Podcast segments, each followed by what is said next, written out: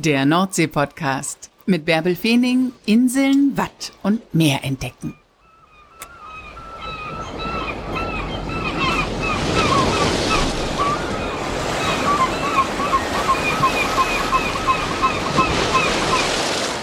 Moin und herzlich willkommen zur 116. Folge des Nordsee-Podcasts. Heute nehme ich euch mal wieder mit auf eine Hallig, und zwar auf die Hallig-Gröde. Das ist die drittgrößte der zehn Halligen im nordfriesischen Wattenmeer und trotzdem ist sie klein.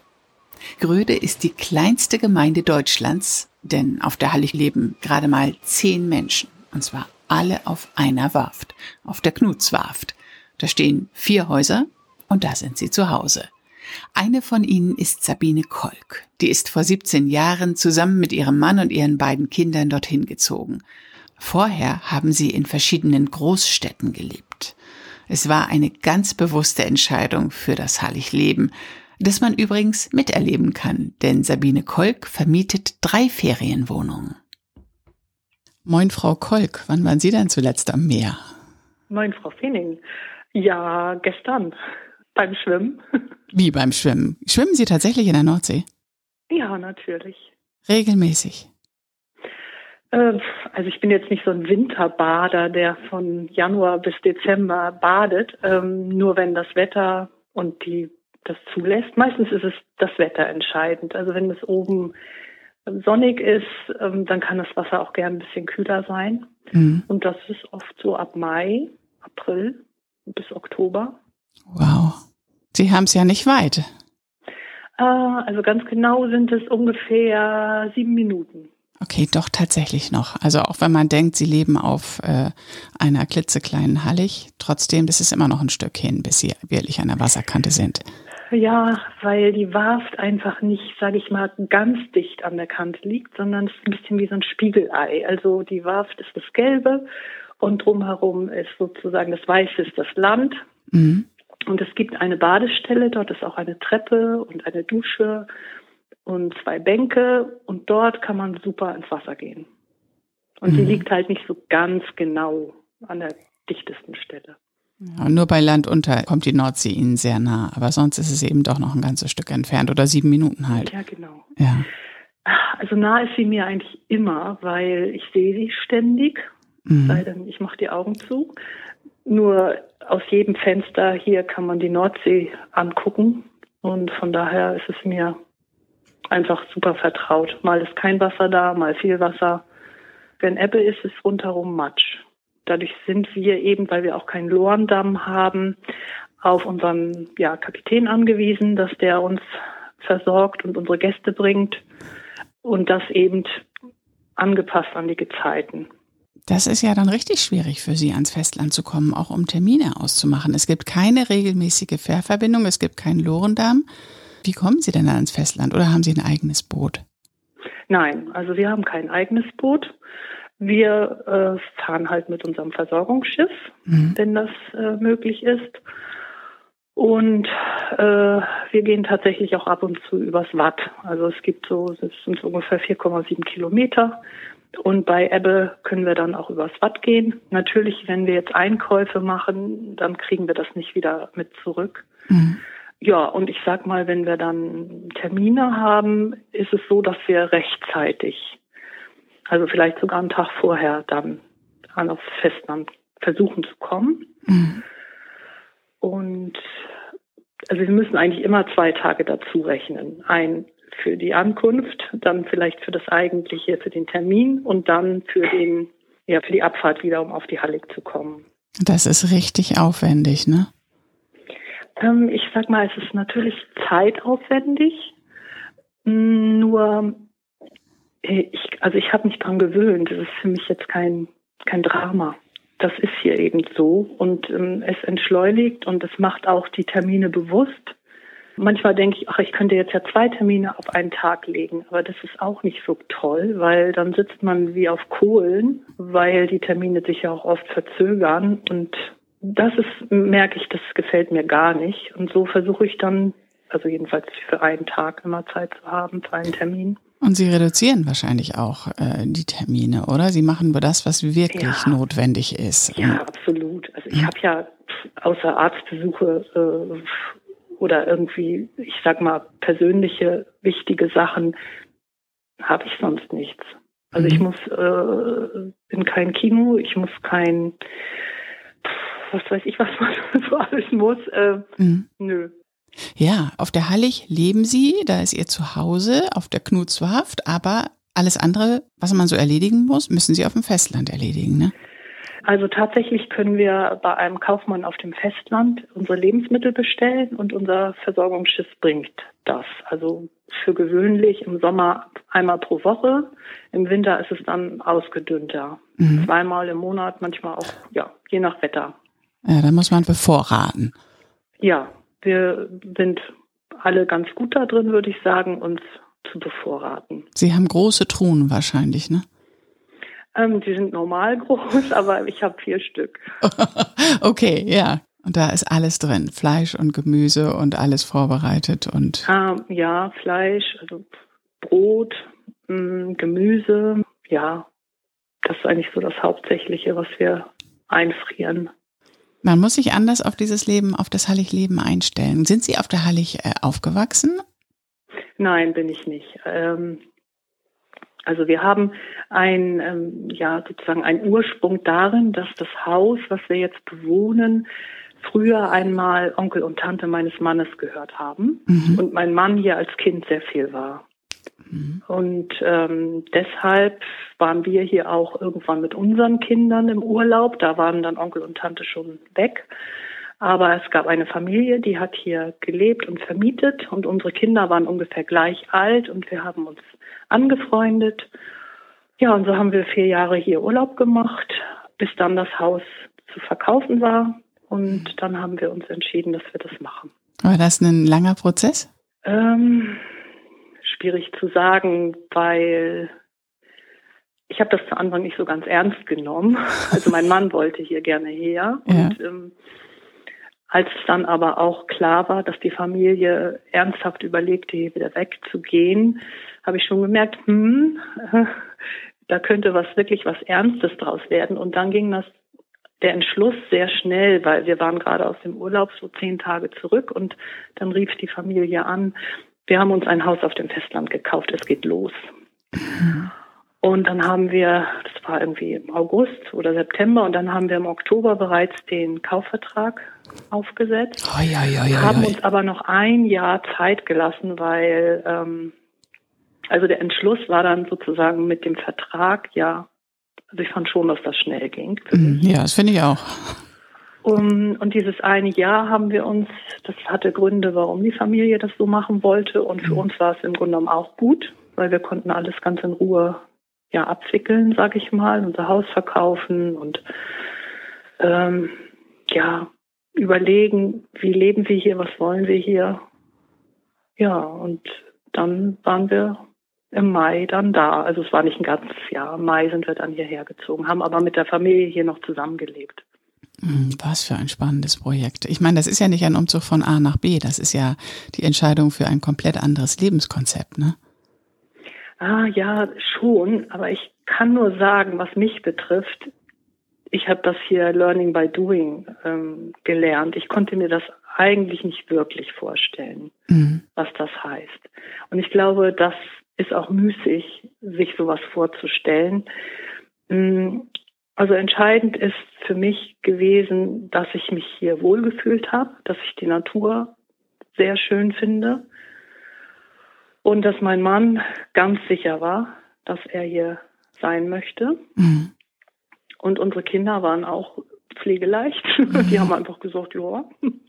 Super. Die wussten auch nicht, worauf sie sich einlassen, oder? Wie alt waren die Kinder mhm. damals? Also ja, äh, acht und elf. Okay, ja, da geht das noch. Hat es denn lange gedauert, bis Sie innerlich in diesem neuen Heiligleben angekommen sind? Oder war das denn, als Sie denn dort auch zuerst mit der Familie zusammen wohnten, waren Sie da schnell zu Hause? Mm, ja, auch nicht ganz so einfach zu beantworten, aber grundsätzlich würde ich sagen, es gab eine Zeit, wo ich gedacht habe, ich müsste irgendwie sein, um hierher zu passen. Und das war eigentlich die schrecklichste Zeit, mhm. weil ich habe weder die, also Plattdeutsch gesprochen, noch war ich, ähm, wie man hier als Halligfrau zu sein hat, irgendwie alles zu verarbeiten, was man im Garten macht und überhaupt arbeiten ohne Ende. Mhm. ähm, und als ich mich davon so frei gemacht habe, da habe ich gedacht, ja, jetzt ist es mein Leben. Und das ist ein Prozess, ich würde mal sagen, den habe ich vielleicht vor drei, vier Jahren nahezu abgeschlossen. Mhm. Aber so lange würde ich mal sagen, hat das schon gedauert. Mhm. Das ist ja nochmal eine ganz besondere Situation, von außerhalb auf eine Hallig zu ziehen und die, lassen Sie uns mal über die Hallig-Gröde sprechen. Es ist die kleinste selbstständige Gemeinde Deutschlands. Es gibt die ja. Knutswarf, da stehen vier Häuser. Und wie viele Menschen leben da jetzt? Also wir sind zurzeit zehn. Mhm. Und Sie beide sind dann gekommen oder mit Ihren beiden Kindern damals, die jetzt ja schon groß sind und nicht mehr auf der Hallig leben und kamen von außerhalb. Und die anderen waren Hallig-Einwohner? Ja, die haben hier schon viele Jahre ja, gelebt, leben mhm. sie immer noch. Mhm. mhm. Also es ist ähm, ja, als wenn man in so ein kleines Dorf als Neuankömmling kommt. Also es ist eben, man macht Fehler, äh, man kriegt die Hand gereicht, also es gab alles. Mhm. Es gibt keine Feuerwehr, es gibt äh, keinen Verein auf der Hallig. Wie macht man das denn dann? Man, man geht von Haus zu Haus und trinkt Bier mit den anderen oder äh, wie kommt man erstmal an? Mm. Also es ist ja auch noch Nordfriesland, also äh, Menschen, die schweigend sind, ja. die man erstmal ja. öffnen muss. Also ich glaube, das hängt davon ab, was man sich unter dem Wort Ankommen auch persönlich vorstellt. Mhm. Also es ist jetzt nicht so, dass alle gesagt haben, oh, komm mit zu unserem Hegelbüdel-Club oder wir machen dies und das hier zusammen. Das habe ich hier nicht vorgefunden, sondern das waren schon eigenständige Haushalte. Äh, allerdings haben wir immer alle zusammen unseren Geburtstag oder die Geburtstage gefeiert. Da kamen wir zusammen. Mhm. Und natürlich, wenn wir spazieren gehen oder ich gehe irgendwo hin spazieren, sitze irgendwo, ich kann immer irgendwo einen Schnack haben. Also mhm. es ist eine gute Nachbarschaft und äh, da würde einem keiner sozusagen wegweisen, weil man jetzt irgendwie was braucht oder was was nötig ist. Und das finde ich ist ist in Ordnung für mich. Mhm. Ja, sonst hat man auch in der Stadt hat man auch hat man hat zwar Nachbarn, aber ähm, da ist auch eine Distanz da. Ne? Man versteht sich gut, man spricht, man trinkt einen Kaffee, aber jeder hat schon sein ja. eigenes, ja. Ich habe aber auch gelernt, dass diese Distanz was sehr Angenehmes haben kann, mhm. weil äh, wir sind nun mal nicht irgendwie immer alle äh, beste Freunde. Und es ist auch in Ordnung, den anderen so leben zu lassen. Es ist ja hier sehr eng aufeinander. Mhm. Das heißt, ich sehe meine Nachbarn sehr häufig. Mhm. Und das habe ich auf jeden Fall hier auch gelernt, bei mir zu bleiben es ist ja eine Gemeinschaft, das braucht man jetzt nicht wegzureden. Nur in dieser Gemeinschaft gibt es ganz viele Schattierungen. Und man selber hat auch eine Schattierung. Man gehört da genauso zu wie die anderen. Ja. Ähm, und das ist mir hier sehr, sehr bewusst geworden. Ich glaube, diese Toleranz oder das Miteinander Dasein, ob ich das so im, irgendwo im, im Mietshaus oder auf, einer, auf dem Festland kennengelernt habe, weiß ich nicht. Hier habe ich es auf jeden Fall gelernt. Weil es gar keine andere Möglichkeit gibt, weil sie alle genau. so eng aufeinander leben oder hocken da auf der Knutswarft und weil sie sich arrangieren müssen, damit ja, alle äh, so ihr ja, Leben natürlich. leben können. Ne? Und man kriegt sich einfach sehr persönlich mit, mit Stimmung. Mhm. Und wenn man, ja, das ist so wie eigentlich ein bisschen wie in einer Familie ähm, wo auch jeder sein, ja, seinen Rückzug oder sein, wie soll ich das sagen, seine Entfaltung braucht, die der andere nicht unbedingt mitzukriegen mhm. hat. Mhm. Deswegen verlassen Kinder ja auch ihr Elternhaus und ja. begeben sich ja woanders hin. Und wir sind hier im Grunde genommen wieder so ein bisschen reduziert auf dieses Familienleben, aber wir sind erwachsen und können einfach sagen, halt, stopp. hier bist du und hier bin ich. Und mach du, was du möchtest, ich mach das, was ich möchte. Mhm. Und das würde ich mal sagen, funktioniert. Ja, intensiv. Also ich, Wahnsinn. Ja. Mhm. Ich hoffe jetzt nicht, dass ich irgendwelche Illusionen kaputt mache, aber ich habe gemerkt, Illusionen oder zu viele Erwartungen, naja, die werden einfach enttäuscht. Und mhm. dann ist es gut, andere Wege zu suchen. Ja, und sie, das ist einfach ein realistischer Blick auf das Leben, auf eine Heilig. Ich habe auch schon mal hier im Podcast ein ähnliches Gespräch mit Matthias Piepgras von, von der Heilig Hoge geführt, der auch sagte, wir laufen hier nicht immer in Trachten rum und wir haben hier keine heile Welt. Also jetzt mal verkürzt dargestellt. Das, ja. das ging in eine ganz ähnliche Richtung. Das ist schön. Ja. Und ich weiß, mir hat nach dem auch einer, jetzt weiß ich nicht mehr genau von welcher Hallig, einer geschrieben und gesagt, ich bin auf eine Hallig gezogen. Ich habe mir den Podcast von Matthias Piepgras angehört. Er hat in allen Punkten recht. Also von daher, ähm, ja, das eine ist das, was man als Urlauber oder als Tagesgast erlebt, wenn man auf die ja. Hallig kommt und vielleicht auch das, was man selber damit verbindet. Die leben so allein und abgeschieden und mhm. ne, machen Marmelade und kochen Obst ein oder was man alles damit macht und ja, laufen in Tracht rum und musizieren. Aber das mhm. Leben ist eben doch anders, ne?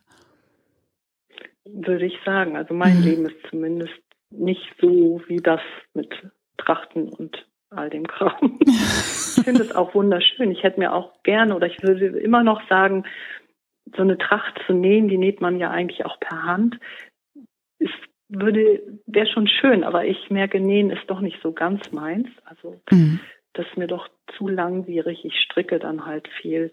Also irgendwo passe ich bestimmt auch in so ein Klischeebild, aber ähm, ich habe selber nicht mehr das Gefühl, dass ich irgendwie sein muss. Das ist aber ein weiter Weg, das zu schaffen. Ich kann mir das tatsächlich gut vorstellen, dieses, dass man dann denkt, man muss alles verarbeiten, man muss so leben, wahrscheinlich diesem Bild entsprechen, dass man als, als Gast, als Heiliggast oder dieses Bild, was ich da gerade skizziert habe, dass man im mhm. Kopf hat, aber es muss ja, ja, sich auch für einen selbst richtig anfühlen. Ja, ich würde auch sagen, dass also zumindest bei mir im Haus die Gäste auch nicht unbedingt mit sowas kommen. Also viele suchen eigentlich eher diese Ruhe, diese Weite, diesen weiten Blick. Mhm. Ähm, Zeit ohne, ja, die, der Bus fährt dann und dann, das Museum macht dann und dann auf und zu. Also dieses ganz, den ganz eigenen Rhythmus zu finden. Und selbst Familien mit Kindern gelingt das. Also ich bin immer wieder erstaunt, wie frei sich Kinder hier bewegen und was dann auch das beinhaltet bezüglich der Freiheit der Eltern. Die fühlen sich dann nämlich auch frei, mhm. freier ich habe wenig Gäste, die irgendwie so ankommen, wie, ach, und das ist ihr Garten und das verarbeiten sie dann alles und so oder mh, hm, ah, sie spinnen und ja, was, also es ergibt sich dann, man hört dann schon raus, dass viele denken, ja, sehr bäuerlich, sehr, äh, wie soll ich sagen, also schon so arbeitslastig alles. Mhm. Und dann sage ich mir oft, also wenn ich das jetzt wirklich alles mache, hier einen Tip-Top-Garten hätte und noch so ein paar andere Sachen sehr auf Hochglanz, dann hätte ich überhaupt keine Zeit, mich mit meinen Gästen zu unterhalten. Und das ist viel wichtiger, ne? Zeit für die Gäste zu haben. Für mich ist es wichtig und ich habe den Eindruck, dass es für die Gäste auch angenehm ist, ja.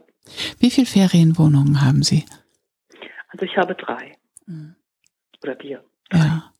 Was, was sind das für Menschen, die Urlaub auf der Halliggröde machen? Das ist ja auch nochmal eine ganz bewusste Entscheidung, auf so eine kleine Hallig zu kommen. Äh, das ist so, als wenn Sie lauter bunte Würfel in einen Würfelbecher tun und einmal ausschütten. Mhm. Ich kann das schwer sagen.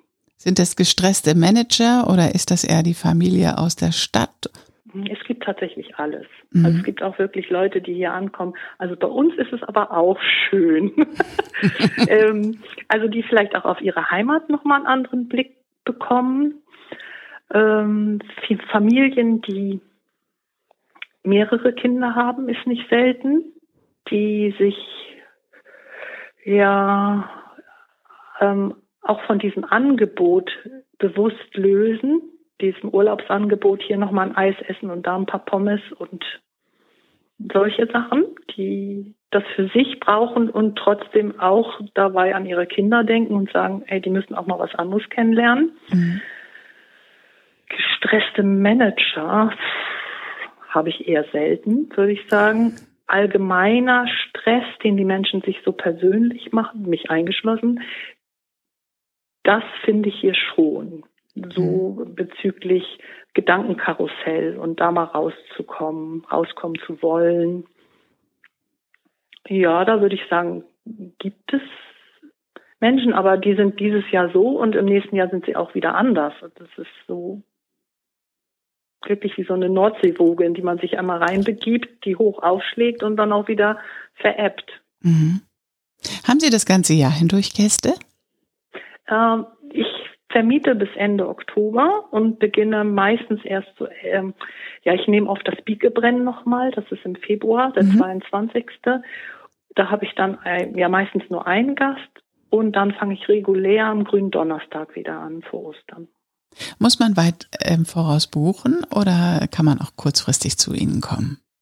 Mm, die Sommerferien und Herbstferien und Osterferien sind oft schon mindestens über zwei Jahre vor im Voraus. Über auf. zwei Jahre, das sind alles Stammgäste, die das Heiligleben ja. lieben. Ja, ja, ja das, das ist wirklich so. Ich würde mal sagen, es lohnt sich immer, wenn man einfach so denkt, oh ja, das wäre jetzt das Richtige für mich, einmal anzurufen. Ja, wenn man das jetzt hört, ne? Alle, die jetzt diese Podcast-Folge hören und denken, bei all dem, was gerade los ist, was einem durch den Kopf geht, dieser ja. ganze innere Stress mit dem, was alles auf uns zukommt, noch einmal ja. ab auf die Hallig und runterfahren. Ja. Mhm. Das, das kann passen oder man muss einfach mal wirklich den Kopf eben freikriegen von all dem, genau. Mhm. Dann ich würde sagen, hier ist ein guter Ort, um sowas hinzubekommen. Mhm. Und Lebensmittel bestellt man vorher auch bei dem Edeka, der ja, Sie versorgt, ja. ne? Eine Woche vorher, bevor er liefert und dann klappt das gut. Und Sie haben ja auch, dadurch, dass Sie Gäste haben, immer total interessante Menschen bei sich, ne? die wahrscheinlich viele Fragen an Sie als Halligbewohnerin haben und viel über das Halligleben wissen wollen, aber andererseits ist das ja auch ein Geben und Nehmen. Ähm, hm, das mhm. ist ganz genau richtig, ja. Mhm. Also da, das ist auch das Schöne am Vermieten. Es ist ein Geben und ein Nehmen, absolut, ja. Mhm. Und ich denke manchmal, in was für einer wunderbaren Lage ich bin, dass ich so viele interessante Menschen, die kommen zu mir. Ich muss die nicht suchen, sondern die sind hier und teilen sich mit und ich darf sie erleben.